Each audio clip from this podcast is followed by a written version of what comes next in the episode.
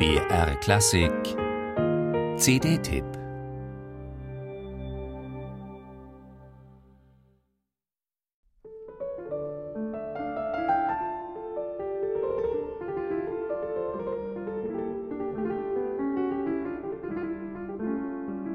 Auf dem modernen Konzertflügel entwickelt barocke Cembalo-Musik einen speziellen Reiz, dem sich auch viele Anhänger der historisch informierten Aufführungspraxis nicht entziehen können.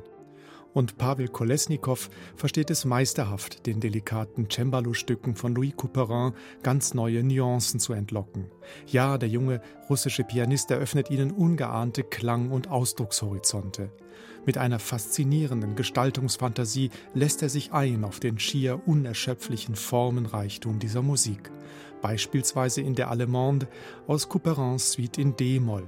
Obwohl sie einem beständigen Viererrhythmus folgt, entfaltet sie doch vielfältig rhythmisierte Melodien und Figurationen. Geradezu voller Überraschungen und unerwarteter Wendungen ist die Passacaglie aus der Suite in G-Moll mit ihrem Pendeln zwischen verschiedenen Dur- und Molltonarten sowie ihren raffiniert dissonanten Vorhalten wird sie zum veritablen Hörabenteuer.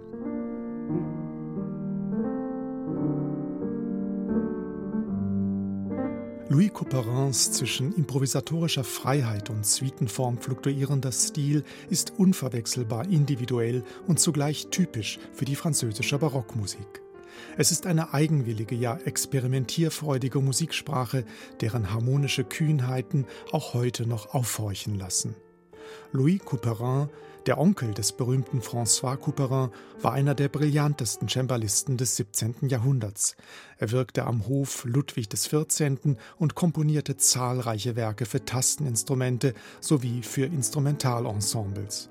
Viele seiner etwa 130 Clavecin-Stücke wurden erst nach seinem frühen Tod mit gerade 35 Jahren in Suiten zusammengestellt.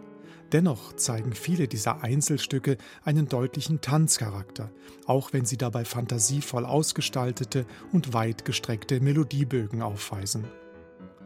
Pavel Kolesnikow besticht durch sein atmosphärisch dichtes und dabei immer luzid durchsichtiges Klavierspiel.